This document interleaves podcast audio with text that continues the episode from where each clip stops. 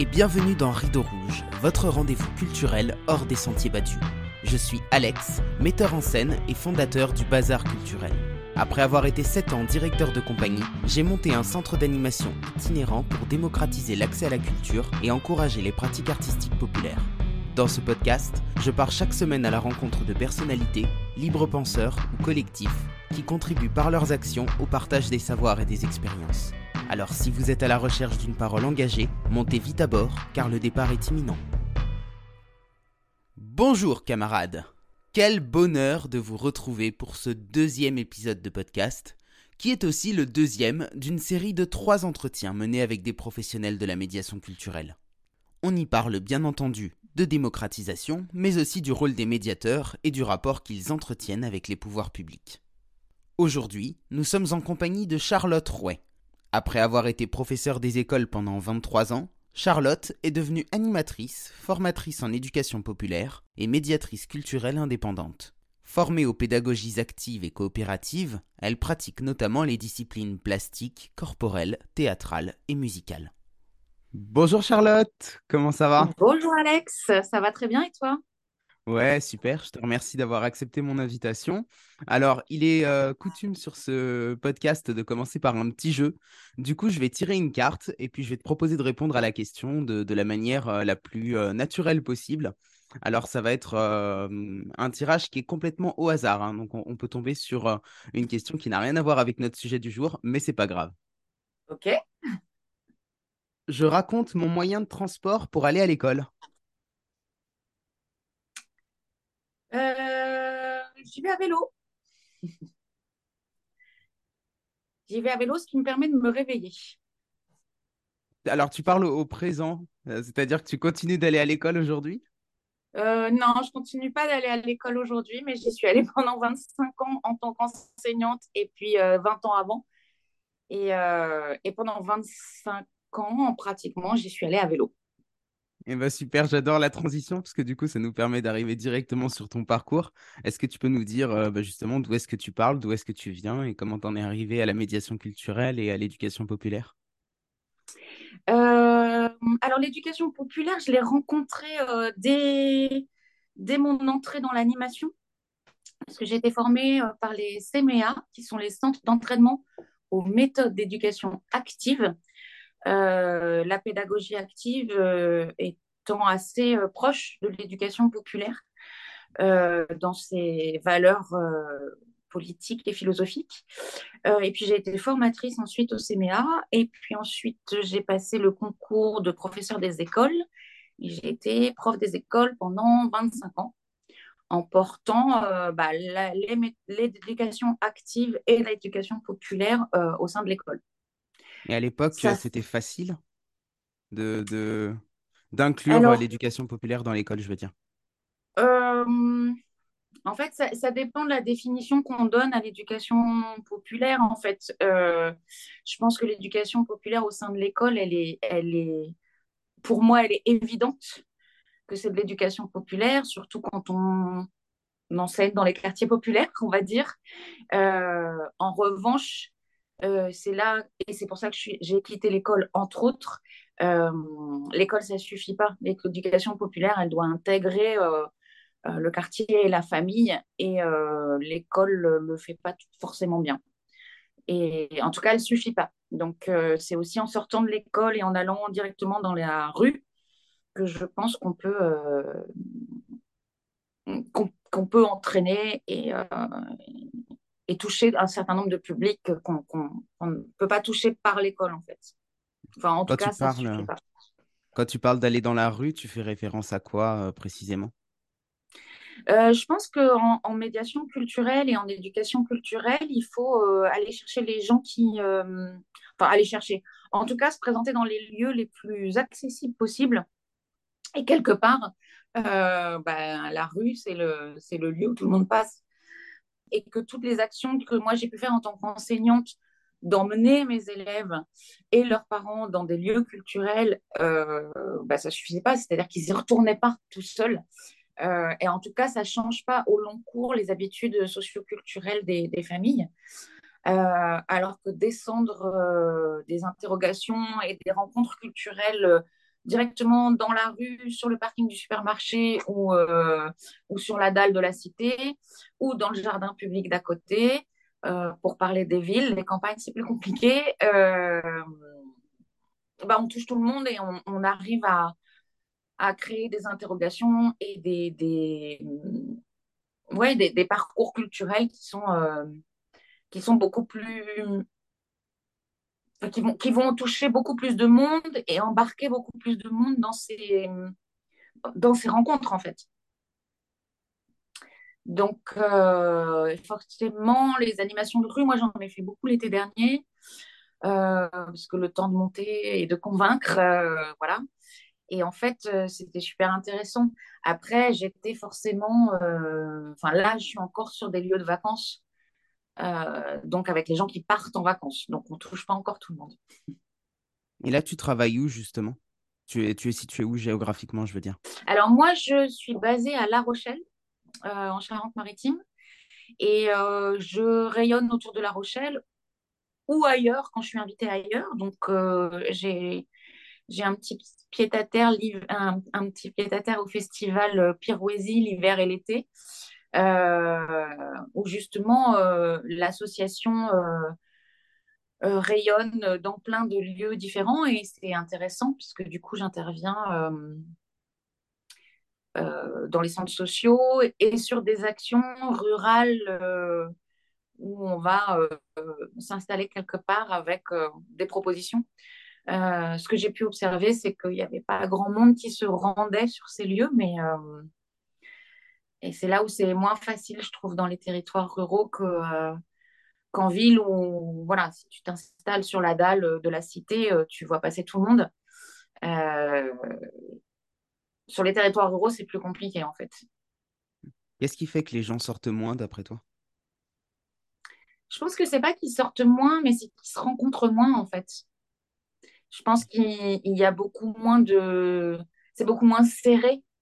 Euh, et du coup, pour avoir euh, euh, du monde qui passe, il faut trouver l'endroit où le monde passe. Et ça, c'est pas évident d'arriver à trouver un endroit où, tout le monde va, se retrouver, quoi. Et encore une fois, faut trouver. Enfin, voilà, moi, c'est le travail que je suis en train de, chercher à faire. Et je me retrouve très souvent dans des lieux finalement citadins, c'est-à-dire que je me retrouvais sur le, sur le parvis de la mairie, sur le, enfin, des endroits où tout le monde passe par. Enfin, voilà, c'est toujours cette idée de, de, chercher en allant vers, de trouver des endroits un peu concentrationnaires, on va dire, pour, pour, pour arriver à être rentable aussi.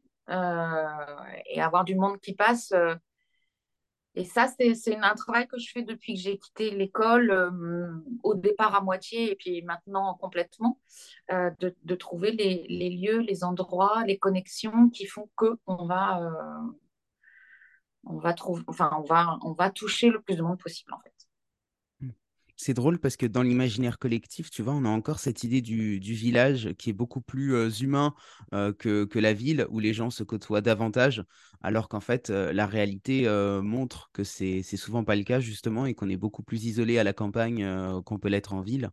Je me mmh. demande aussi, tu, tu, vas me dire ce que tu en penses, si c'est pas lié au fait qu'il y a moins de travail dans les campagnes et que du coup, les villages se retrouvent très souvent à être des lieux dortoirs. Et du coup, les gens vont travailler en ville, rentrent du travail qu'ils ont dans la ville. Et en fait, quand ils sont chez eux, ils sont chez eux.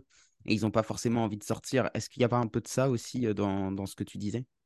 Je pense qu'il y a certainement un petit peu de ça. Et puis, on a, on a perdu. Alors, bon, moi, je ne suis pas. je suis pas comment, spécialiste au niveau de, de, de, la société, etc. C'est des observations que je peux faire. Euh, mais c'est sûr que là, depuis que. Moi, j'ai commencé à enseigner à Paris et je suis arrivée il y a maintenant 15 ans euh, à La Rochelle. Et de ce que j'ai pu observer, euh, j'ai enseigné à la campagne pendant 7-8 ans. oui, il y avait rien, enfin, il se passait rien du tout. Parce qu'effectivement, c'était complètement dortoir. Il se passait des choses autour de l'école ou du club de foot. Donc, il y a encore quelques, quelques choses, quelques associations où on se retrouve, notamment autour des enfants. Mais ouais, il y a, y a, une vie qui est pas. Après, ils, ils essayent, hein, peut-être les anciens se regroupent au sein d'associations dans le village ou des choses comme ça, mais, mais des lieux qui regroupent tout le monde pour l'instant, je, je, je, trouve pas. Ou alors des. des, des... Ouais, c'est, hum, Je suis en étude, en fait, là-dessus, pour trouver des endroits où poser euh, des propositions culturelles euh, un petit peu. Alors, je sais pas, on n'a pas eu l'occasion de parler de nos camions, mais euh, il faudra qu'on en reparle de, cette histoire de camions, puisque moi, j'ai monté une association avec des copains pendant le confinement qui s'appelle le CAM, Centre d'art mobile, et euh, bon, on n'a pas avancé parce qu'on a trop de boulot et qu'on n'a pas de camion pour l'instant. Mais en tout cas, l'idée de, de, bouger l'art et de le poser à droite, à gauche et d'aller vers les gens, euh, elle est là et elle va. Enfin, voilà, moi, c'est ma recherche en tout cas. Oui, oui. Et pour revenir à ta question, euh, j'ai pas de réponse. Euh, je, je, moi, j'ai l'impression qu'il y a des choses qui se passent parce que je fais partie d'un monde associatif, je fais partie d'une AMAP, je fais partie de, je suis proche de certains tiers-lieux, etc. Donc j'ai l'impression qu'il se passe des choses, mais je pense que c'est à toute petite échelle, en fait, finalement. Tu disais que tu intervenais dans les centres sociaux. Alors, de base, c'est censé être euh, le, boulot des centres sociaux de, réunir les gens, justement, et de réunir toutes les générations et tous les, les profils euh, de personnes. Est-ce que, selon toi, ça fonctionne? Alors, moi, je suis, encore une fois, je suis vraiment dans l'observation et en plus, je suis arrivée là-dessus euh, en plein confinement. Donc, euh, ce que j'ai pu observer, moi, 2020, 2021, euh, et ça, ça, a commencé à s'ouvrir un peu 2022, c'est c'est complètement faussé parce que c'était plein confinement et du coup, c'était bah, forcément, compliqué de réunir les gens. donc, donc voilà, après, moi j'ai du mal à rentrer hein, dans les centres sociaux euh, parce que j'arrive pas du monde social, euh, j'arrive pas du monde culturel non plus. Euh, il y a encore des gens qui savent que j'étais prof et le culturel, le social et l'éducation nationale ne vont pas ensemble malgré ce qu'on pourrait imaginer. donc c'est beaucoup plus facile d'arriver dans, le monde culturel et social pour sans me présenter en tant que prof. C'est-à-dire que les gens qui ne savent pas que j'étais prof, ils m'accueillent beaucoup mieux que, que ceux qui m'associent encore à l'école. Donc, bah voilà, sur les territoires, petit à petit, ça va mieux. Euh, mais c'est vrai que euh, c'est pas évident. C'est des mondes qui sont un petit peu fermés, c'est des mondes qui se méfient euh, de plein de choses. Et d'arriver avec des projets culturels et sociaux, bah, c'est, c'est pas si évident. Moi, j'ai quand même un centre social. Hein. Je suis arrivée avec un projet littéraire un, été. Et le centre social m'a répondu oh ouais, enfin, ça va, les livres, euh, c'est bon, ils sont en vacances, quoi. Et du coup, bah, c'est compliqué. Ouais. D'autant qu'un un centre social est, censé être un lieu quand même qui donne vie au projet des habitants. Donc, euh, même en tant que professionnel, tu restes une habitante de ce territoire. Donc, euh, oui, et puis moi j'essaye de convaincre que euh, je suis là pour construire avec les habitants, que c'est quelque chose que je sais faire puisque, puisque je l'ai fait pendant 25 ans avec mes élèves. Euh, et puis que là, je, même petit à petit, en fait, la vie fait que je forme euh, des adultes à l'intervention et à la concrétisation de, de monter des projets en fait avec les enfants. Euh, moi, je suis ambassadrice d'un groupe, enfin d'une association qui s'appelle les bâtisseurs de possibles. Euh, bon, ça s'adresse plutôt aux enseignants, mais là, je viens de former tout un tas d'élus qui ont monté des conseils d'enfants et je leur disais, euh, bon, ben voilà, avec ce que je vous explique, ce qu'on fait ensemble, plus les sites, plus les. Voilà, vous allez pouvoir vous en emparer. et ça, oui, mais c'est intéressant, je trouve que le les centres sociaux se méfient euh, de, de l'éducation, en fait. Les centres de loisirs et les centres sociaux se méfient du terme éducation. Et du coup, quand on se réclame de l'éducation populaire, c'est pareil. Il y a un moment où ils me répondent Ouais, mais on n'est pas à l'école. Bah, ok, oui, je sais bien. Et dès qu'on veut mettre un peu des objectifs il y a, un côté, il y a une méfiance quand même. Moi, je le ressens. Alors, je vais essayer de, de, reformuler un petit peu ce que tu as dit. Tu vas me dire si j'ai bien compris.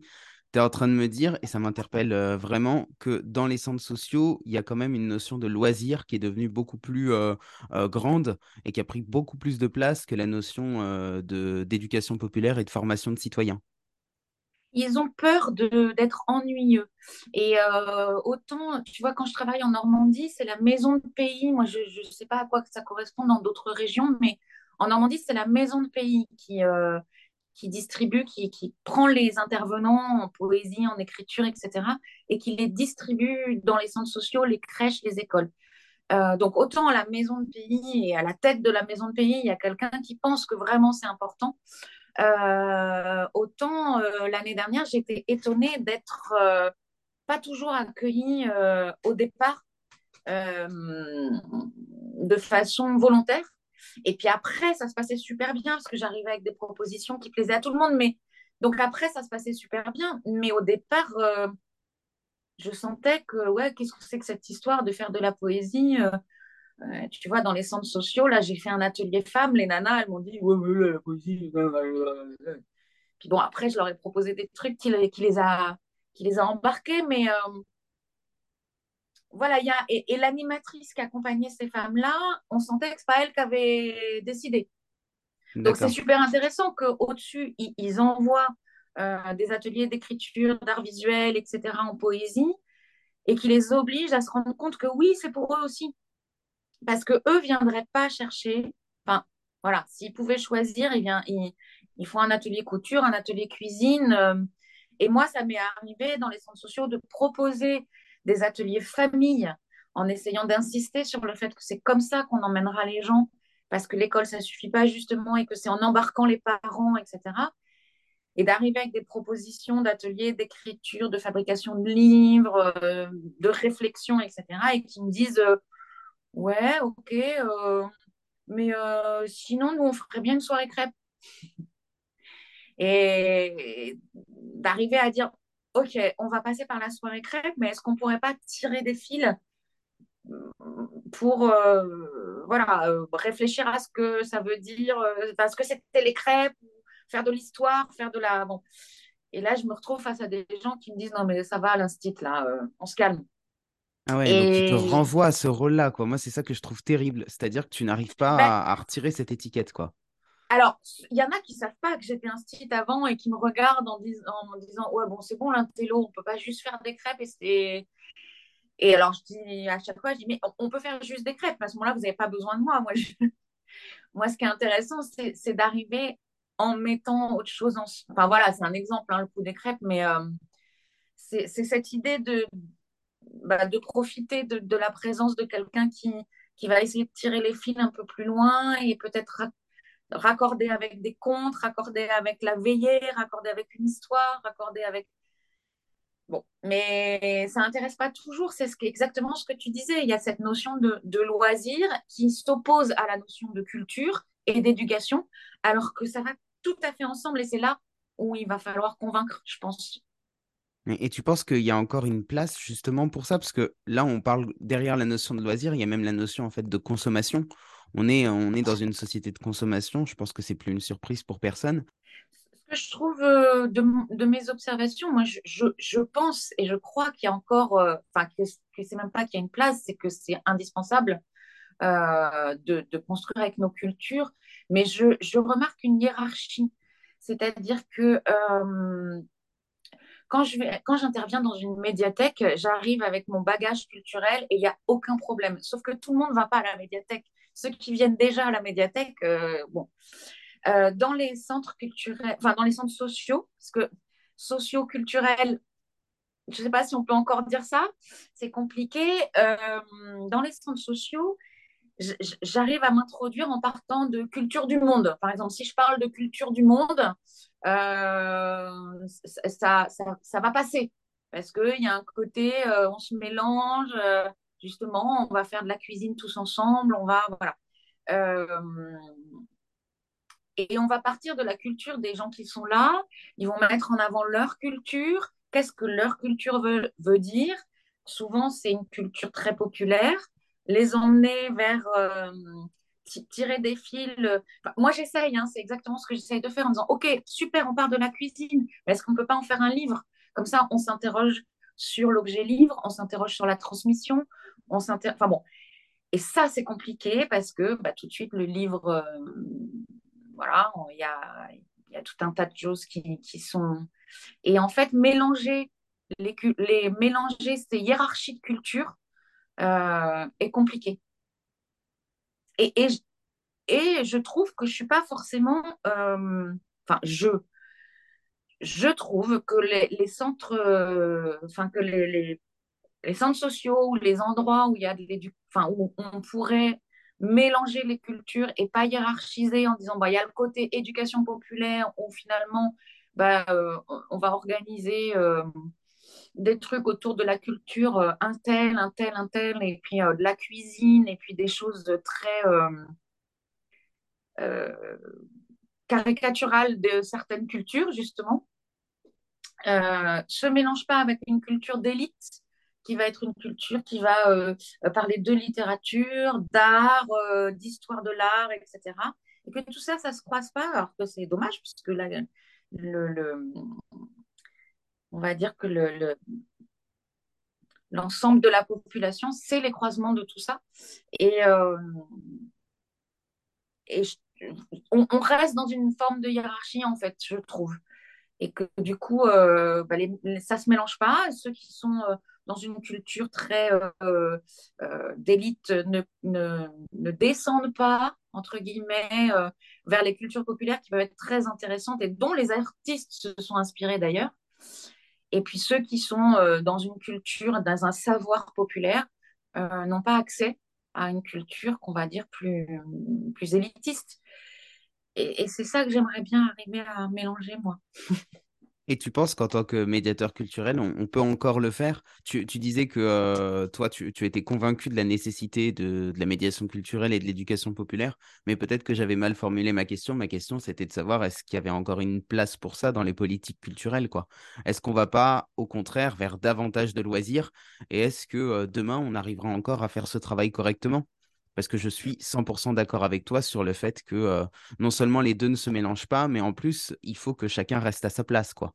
C'est-à-dire que euh, si on essaye euh, de, mélanger les deux, non seulement ça ne marchera pas, mais en plus, on, fera en sorte, et quand je dis on, c'est les, personnes qui sont en face de nous et qui le font peut-être de manière pas, comment dire, pas consciemment mal intentionnée, mais qui le font quand même, de, mettre des bâtons dans les roues sur des projets qui pourraient qui pourrait mêler les publics, quoi. Mmh. C'est, euh, ouais, je, suis tout à fait d'accord avec toi. Alors, la réponse, ma réponse, c'est c'est indispensable. Il faut absolument qu'on y arrive parce que sinon, euh, on va dans une société qui qui, m'intéresse pas. C'est ce que j'essaie. J'ai tenté de mettre en place à l'école pendant 25 ans, puisque forcément, quand on, quand on s'engage dans l'éducation nationale, enfin pas forcément, mais souvent, euh, on, a envie de porter un certain nombre de, valeurs et on croit qu'on peut les porter à tous. Euh, ce que j'ai pu observer, c'est que ça ne suffisait pas. C'est-à-dire que oui, moi, j'arrivais à toucher tous mes élèves, quels qu'ils soient.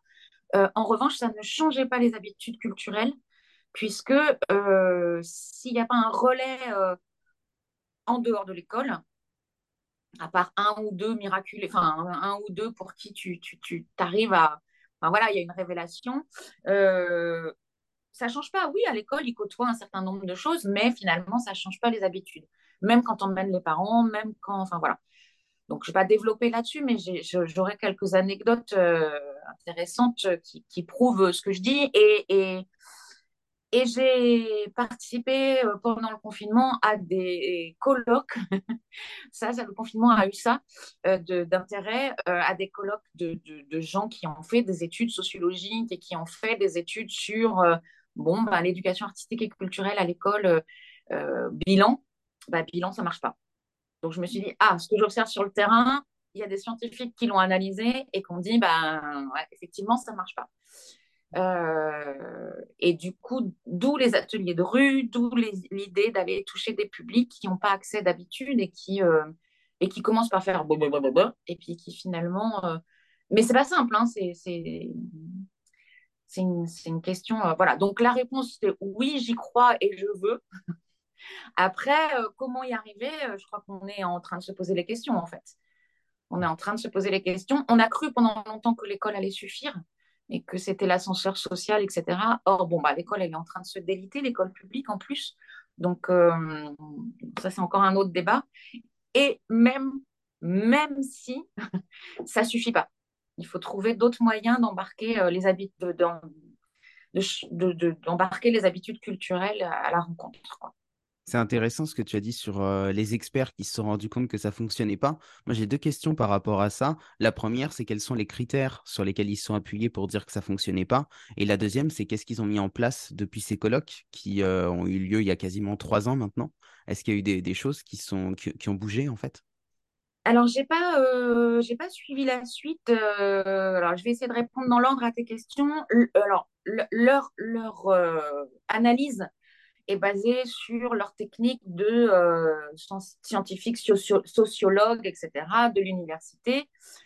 Euh, donc, ils ont mis en place, ils ont suivi des projets artistiques et culturels, ils ont interrogé les enfants, ils ont interrogé les, enseignants, les familles, etc. Mais ça, c'est des techniques, euh, justement, que moi, je ne possède pas pour pouvoir faire des statistiques. Moi, quand je suis rentrée dans, cette, dans ce colloque, j'ai commencé par râler dans ma tête en disant oui, bon, et c'est des gens qui connaissent pas le terrain, euh, branlette de cerveau, euh, nanana. Et en fait, je m'apercevais qu'ils arrivaient aux mêmes conclusions que moi, donc, euh, mais avec des, des choses beaucoup plus carrées. Et donc, c'était très intéressant. ce qui est intéressant, c'est quand je leur ai posé la question de leur dire, OK, super, vous avez constaté ça. Et, du coup, qu'est-ce qu'ils en disent à l'éducation nationale de, ce constat? Leur réponse a été, ah ben, en fait, on leur en a pas parlé. Donc, on est quand même encore dans une espèce de sphère, euh, voilà. Et donc ça, c'était il y a trois ans. Bon, j'ai pas suivi. Moi, je m'en allais avec l'éducation nationale. Je m'étais battue sur tous les fronts. Euh, j'étais fatiguée. Donc, je n'ai pas suivi le lien entre euh, cette commande de l'éducation nationale, pourtant, de faire un bilan des, actions de AC sur le territoire et d'actions fortes. Hein, ils ont analysé l'orchestre à l'école en lien avec euh, l'opéra euh, de Brest. Enfin bon, euh, il y, avait des actions très très fortes qui ont été analysées et qu'on dit oui, oui, sur les enfants, ça a eu un impact parce que les enfants, ils ont appris des choses, ils ont vécu des choses, etc. Mais les habitudes culturelles et ce que ça va donner dans leurs habitudes socioculturelles, ben, en fait, ils vont pas plus au théâtre, ils vont pas plus à la bibliothèque, ils vont pas plus au musée.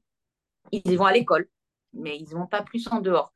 Et donc, on a encore une fracture totale euh, entre euh, ceux qui vont à l'école et en dehors et ceux qui vont que à l'école. Je, suis outré parce, que euh, tu, que tu viens de raconter et j'ai envie de mettre un mot très très fort dessus et je, je me permets vraiment de le mettre, c'est le mot démocratie. Parce que c'est le premier mot qui me vient parce que en fait, il n'y a pas de lien entre les gens. Tu dis, ils n'ont pas parlé avec l'éducation nationale, c'est grave quand même. À ce moment-là, le constat, leur constat qui était la mise en place des projets d'éducation artistique et culturelle dans les écoles à grand renfort d'artistes, de moyens, etc., euh, pour l'instant ne porte pas ses fruits dans la démocratisation de la culture. On en est là. Et effectivement, la question, c'est qu'est-ce qu'ils en disent bon, À ce moment-là, ils n'avaient pas encore euh, débattu avec l'éducation nationale. En tout cas, ils n'avaient pas encore mis en place des choses. C'est-à-dire que c'est compliqué le AC, avec justement toutes ces grandes actions, etc., se rendre compte que ça marche pas, euh, c'est un peu les boules. Donc, euh, et, puis, et puis surtout, qu'est-ce qu'on fait euh, sachant que bah, à l'éducation nationale, on peut donner des grandes lignes, on peut dire bon bah maintenant ça, ça rentre dans les programmes, tous les profs vont faire ci, tous les profs vont faire ça, on peut le faire. Et une fois que ça marche pas, on, on fait quoi? On agit sur quoi? Et c'est là la question où on en revient à cette idée de eh ben, du coup, les centres sociaux, du coup, les mairies, du coup, enfin, qu'est-ce qu'on fait? Et on n'a pas encore euh, répondu à cette question-là. Je crois que l'éducation populaire, quand elle a, elle a commencé à, prendre place et à, prendre un peu dans l'histoire, à se dire, OK, maintenant, il y avait les curés partout. Maintenant, nous, on va prendre la place avec d'autres valeurs qu'on va porter. Euh, il y avait peut-être encore des corporations à cette époque-là. Et ce que tu dis du délitement d'un certain nombre de choses, c'est sûr. c'est sûr que les prêtres ouvriers, bah, euh, ils ont commencé une brèche. Après, il y avait les ouvriers qui n'étaient pas prêtres. Après, il y avait euh, l'éducation populaire, le mouvement de 36, machin. Mais on, est aussi lié à l'histoire. Aujourd'hui, il n'y a plus de corporations.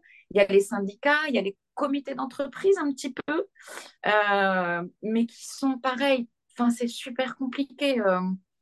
Moi, j'ai eu une expérience avec un énorme comité d'entreprise qui a beaucoup de moyens.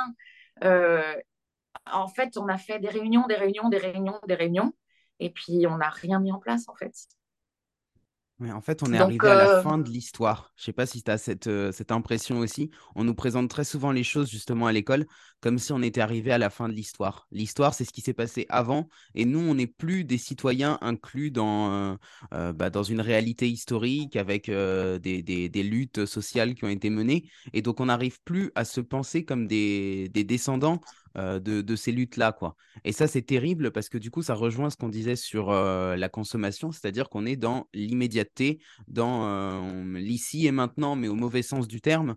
Et du coup, on n'arrive plus à, faire du lien entre les événements qui nous ont précédés et ce que nous, on vit aujourd'hui. Et surtout, sur quelle action et quel citoyen on est aujourd'hui dans le monde. Alors, les, les, enfants, ils sont impliqués ils peuvent, ils peuvent tout à fait s'impliquer euh, à l'école, etc. Encore faut-il leur donner cette place et ce rôle. Mais il y a plein de choses justement euh, qui, sont, euh, qui sont faites à l'envers. moi, je, faisais partie d'une école où on, m'a demandé d'élire des délégués de la classe. Donc j'ai dit, OK, ils sont délégués à quoi? C'est-à-dire, ils sont délégués dans quelle instance? Bah, Ils sont délégués de classe. Oui, mais ils vont porter la parole de leurs camarades dans quelle instance décisionnaire? Puisque s'ils sont délégués de, classe, c'est bon. Et en fait, nulle part. Ils étaient juste, euh, on faisait un semblant d'élection pour montrer aux enfants comment on élisait, euh, voilà, ce que c'était que la démocratie? Oui, mais s'ils sont élus à rien, en fait, ça sert à rien. Et, et, et on est beaucoup là-dedans, c'est-à-dire qu'on on est beaucoup dans un, dans un semblant. On fait des choses, mais qui n'ont pas de fond, qui n'ont pas de sens. Et, euh, et, et, à l'école comme ailleurs, hein, on, fait un certain nombre de choses. Et là, la formation que j'ai dispensée à des élus qui avaient des conseils d'enfants, euh, on a commencé par dire, OK, pourquoi il y a un conseil d'enfants Ça sert à quoi? C'est quoi votre objectif? Et là, je me suis retrouvée face à des gens qui disaient, bah, je suis, enfin, off. Ah bah voilà pourquoi ça marche pas. Déjà, vous savez pas ce que vous voulez en faisant un conseil d'enfants. Et c'est là où, en fait, j'accompagne à la réflexion. Quand on fait un conseil d'enfant, quand on, fait élire des enfants à un conseil, ça sert à quoi? Qu'est-ce qu'il veut dire ce conseil? Il a quelle influence? Il va prendre quelle décision? Il, va monter quel projet? Et c'est là où on se trompe, c'est encore la, mode des débats philo. On fait faire des débats philo aux enfants à partir de 3 ans, mais on ne peut pas faire de la philo à 3 ans. C'est complètement idiot. Par contre, les gens sont contents. Ah, ils font de la philo, les enfants de 3 ans. Ben non, pour faire de la philo, il faut un bagage qu'on n'a pas du tout à 3 ans. Mais c'est la mode. Et, et, et c'est là où on, se plante, je pense. voilà, moi, je pense qu'on se plante là. Et du coup, il faut arriver à construire des choses et, et à faire. Euh, voilà, j'ai pas de solution, hein, je suis encore en train de chercher. Mon chemin à moi, ça a été de sortir de l'école pour arriver dans d'autres lieux. Pour l'instant, j'interviens dans des lieux de culture. Et je, sais, je cherche à en sortir, hein, mais euh, pour l'instant, je suis soutenue par des médiathèques, des librairies, enfin des lieux de culture. Donc, euh, l'été. Ouais ce qui est intéressant aussi, tu vois, c'est de voir comment est-ce que, mine de rien, on doit travailler avec un système qui est existant, même si on, a bien conscience de, l'imperfection. Et là, c'est vraiment un euphémisme euh, de ce système. En fait, il faut qu'on fasse avec les structures qui sont existantes. et ça, c'est très, très compliqué. Et j'ai pas de solution non plus. Mais je trouve ce partage d'expérience justement très, très enrichissant. Parce qu'en fait, on voit non seulement les limites euh, de ce système, mais euh, ça, permet aussi bah, de commencer à réfléchir euh, là à deux, puisqu'on est deux, mais aussi avec les personnes qui vont nous écouter, à comment est-ce qu'on peut faire autrement. Quoi. Comment est-ce qu'on peut faire autrement? Qu'est-ce qui nous motive à le faire? Et puis aussi aller vers des gens qui n'ont pas d'idée de ce qu'on veut faire. Et il y a quelque chose, moi, qu'on m'a très souvent renvoyé dans divers endroits quand j'essaye d'arriver avec une culture, notamment littéraire, puisque c'est ma formation de base et puis voilà, justement, ce que je te racontais tout à l'heure en disant oui, bon, bah ça va, les livres, ils sont en vacances, quoi, c'est bon, l'intello, tu vas pas les faire lire. Et c'est là où on, sent cette fracture énorme et que je me dis, OK, ils ont l'impression que je veux leur apporter ma culture, alors que moi, j'ai l'impression que c'est la culture de tous. Donc, comment faire pour qu'on arrive à se, à se retrouver et comment faire pour leur montrer que, enfin, leur montrer, après, euh, des fois, je me pose moi aussi en, position d'apprenant en disant, OK, apprenez-moi d'où vous venez, votre culture, ce que vous, vous trouvez intéressant dans votre vie, et puis on échange. Euh, après, des fois, je suis face à des gens où bah, ce qui est intéressant dans leur vie, c'est la consommation. Donc, il faut que j'arrive avec un non-jugement, puisque leur culture, c'est la culture de la consommation. Moi, il faut que j'arrive en disant, OK, qu'est-ce qui est intéressant dans ce qu'ils nous transmettent euh, pour que eux se mettent aussi, se disent, OK, elle m'a écouté, donc il faut que je l'écoute. Et, et ça, c'est super compliqué. Parce que nous, on arrive aussi en tant que médiateur culturel avec une culture euh, qu'on pense intéressante et qu'on veut inculquer ou qu'on veut partager. Euh, mais eux, ça les intéresse, enfin, un certain nombre de gens, ça les intéresse pas, cette culture-là. Et moi, je dis que c'est parce qu'ils la connaissent pas et que finalement, en passant par un, certain nombre d'ateliers, de rues, de trucs, de machin, et eh ben, j'arrive à, à, à, me dire, enfin, à leur montrer que, bah ouais, il y a des trucs intéressants. Euh, et en même temps, euh, voilà, moi, me dire, bah, peut-être que ça les intéresse pas, au même titre que moi, leur culture de la consommation, euh, a priori, m'intéresse pas. Donc, si je veux qu'ils soient ouverts, il faut que je sois ouverte et, je pense que c'est au-delà de l'intérêt. Je pense qu'il y a un, critère qui est très important, c'est le critère d'utilité.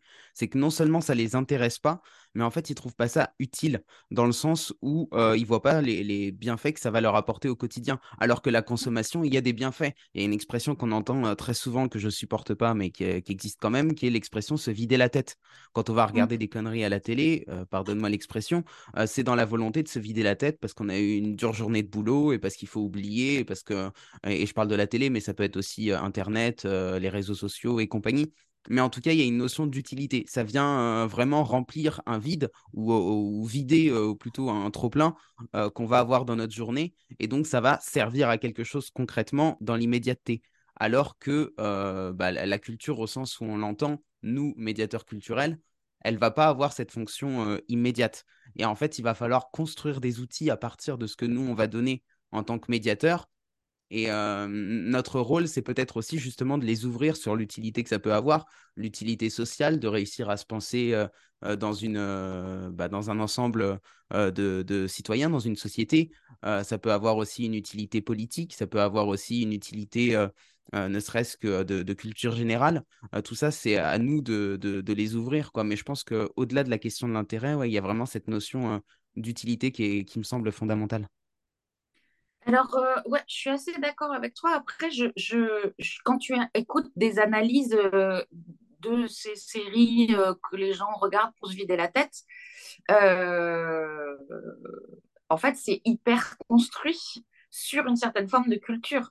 Donc, il y a énormément de culture derrière, qui est une culture populaire, mais qui est construite, enfin, c'est pas, c'est pas des hasards, en fait, quand ça marche. Et donc, c'est hyper intéressant de poser la question aussi aux gens de pourquoi ils aiment, pourquoi ça leur vide la tête, pourquoi, enfin voilà, il y a plein de, de... et puis il y a des savoir-faire euh, artisanaux qui vont leur vider la tête aussi. Euh, et puis, alors bon, on, est face aux écrans aussi depuis une, quinzaine d'années. Euh, ça monte, ça monte, ça monte, et donc il y a aussi cette, cette, cette problématique de ce que procure l'écran.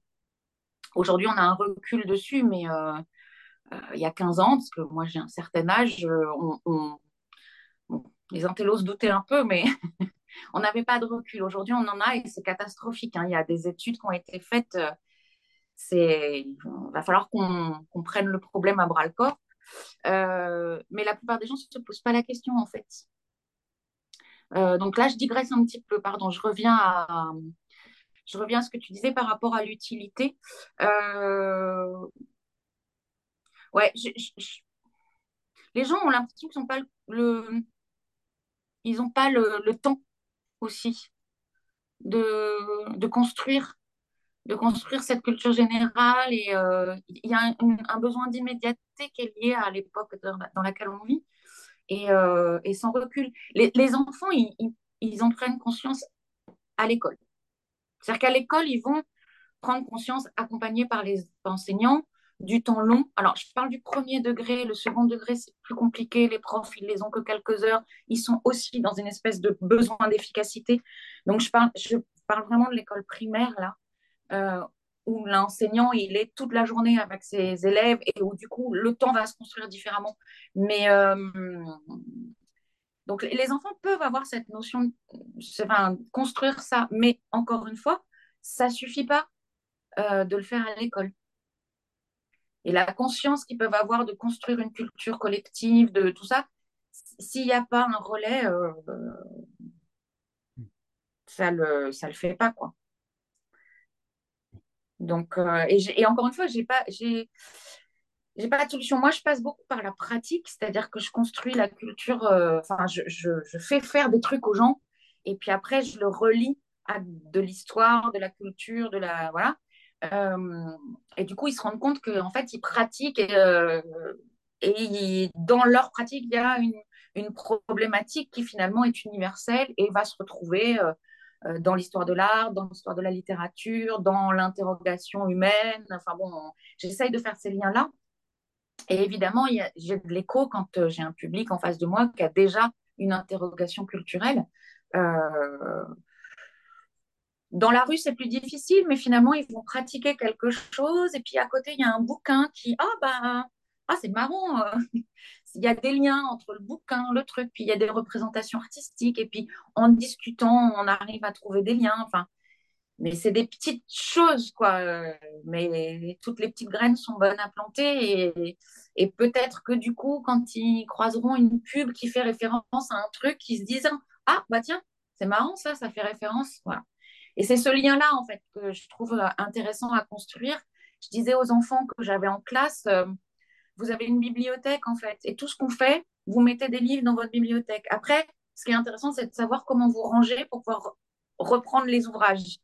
Et donc, on parlait vraiment beaucoup de, de, la façon dont on, va, on allait construire tout ça. Parce que si on met tout dans la bibliothèque, mais que jamais on va chercher le, le bon bouquin, euh, ça ne sert à rien d'avoir une bibliothèque non plus. Donc, c'est aussi comment on fait pour classer dans sa tête euh, les petites choses qu'on fait, qu'on vit et qu'on apprend pour pouvoir ensuite s'en resservir pour faire d'autres choses. Et là, euh, bah, en tant qu'institut, tu, peux accompagner. Euh, après, quand tu es médiateur culturel et que tu interviens un coup là, un coup là, un coup là, tu sais pas. Tu, donnes des bouquins et puis on verra comment ils les mettent dans leur bibliothèque et comment ils, les classent pour aller le chercher. Mais c'est l'accumulation de toutes ces expériences qui va aussi euh, construire quelque chose. Enfin, en tout cas, moi, j'espère. Oui, en fait, la différence entre l'accumulation de savoir et la capacité à se resservir de ces savoirs de, pour, pour penser par soi-même, en fait. Mmh. Mais je me souviens d'une fois où, en discutant avec des ados, parce que moi j'ai une fille qui maintenant a 18 ans, donc je discutais avec ses, les copains, tout ça, je sais pas, il devait avoir 14-15 ans, et ils ne comprenaient pas ce que c'était qu'une analyse de texte. Alors j'essayais de leur expliquer avec mes mots d'instit et tout ça, et puis un, un jour dans, dans, un trajet de voiture, il y en a un qui... Veut convaincre les autres de regarder une série et qui euh, ben, résume la série, prend des extraits de la série pour la lier à d'autres séries que les autres aimaient bien, analyse les, les personnages avec leur langage d'ado, etc. Et en fait, tout d'un coup, je me retourne, je me dis, bah, c'est ça, en fait, une analyse. Ce que tu es en train de faire, là, c'est ça, une analyse. Et donc après, j'ai essayé de leur faire le lien avec leur cours, mais ils avaient tout à fait une capacité dans leur, euh, ils avaient une capacité incroyable d'analyse euh, sans s'en rendre compte. Mais ce qu'ils faisaient, c'était vraiment une analyse. Ils n'arrivaient pas à transférer ce savoir-là à l'école. Ils ou l'école n'arrivait pas à leur dire, vous savez le faire quand vous regardez vos séries. Et je me suis, dit, bah, ils ont 14 ans, ils ont des, savoirs, et ils ont mais en fait, ça ne se rencontre pas et leur souligner que, enfin moi je trouvais intéressant de leur souligner qu'ils savaient le faire et que ça ils pouvaient s'en servir pour l'école. Et là, il y a une utilité du coup, parce que l'école, bon, même si on ne met pas toujours du sens dans ce qu'on dans dans l'école, enfin en tout cas ces catégories peut-être un peu voilà. Et c'était hyper intéressant de voir que bah, c'était parallèle tout ça et que et que finalement ils n'arrivaient pas à faire le, lien entre entre tout ça. C'était des enfants en échec scolaire en fait, mais quand je les entendais parler de cette série pour essayer de convaincre, etc., je me suis dit, mais ils développent un argumentaire, ils ont une analyse, ils savent faire des références, enfin, c'est dingue, ils ont tout en fait. Alors euh, voilà, je trouve que c'est intéressant aussi de, de, se dire, ben finalement, il y a des choses qui ne se croisent pas, ou comme euh, on disait tout à l'heure, ils ne savent pas se resservir de... Mais ils ont une, des capacités et, et que ce qui serait intéressant, c'est d'arriver à faire les liens, quoi. Je trouve euh, cette discussion hyper intéressante. Malheureusement, on va s'approcher de la fin de notre entretien. Du coup, je vais te poser une dernière question qui est, qui est vraiment pas évidente, je te préviens. Si tu avais le pouvoir de changer le monde, par où est-ce que tu commencerais? Bah, Je vais répondre par l'éducation. Parce que c'est, je me suis dit, et je me dis encore que, c'est par là qu'il faut. C'est le pouvoir, il est là. Euh, et je dis bien éducation et pas école. Parce que l'école, ça suffit pas.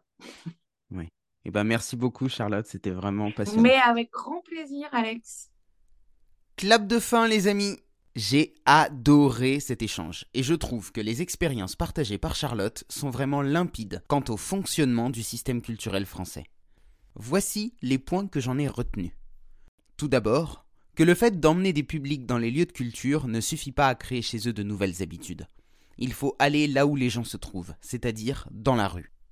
Ensuite, que les lieux historiquement reconnus comme des espaces d'éducation populaire, tels que les centres sociaux, sont aujourd'hui souvent dans une recherche de consommation plutôt que dans la formation de citoyens. Et enfin, que les intellectuels qui prônent la démocratisation culturelle pour les autres sont entre eux incapables d'adopter un fonctionnement démocratique, puisqu'ils ne se transmettent pas des informations qui pourraient changer les choses. Si le podcast vous a plu, n'oubliez pas de lui laisser une note positive et de vous abonner si ce n'est pas déjà fait. Et pour celles et ceux qui veulent suivre le travail de Charlotte, je vous mets tous les liens dans la description. Merci à tous d'avoir écouté cet épisode, et à la semaine prochaine pour une nouvelle rencontre hors des sentiers battus.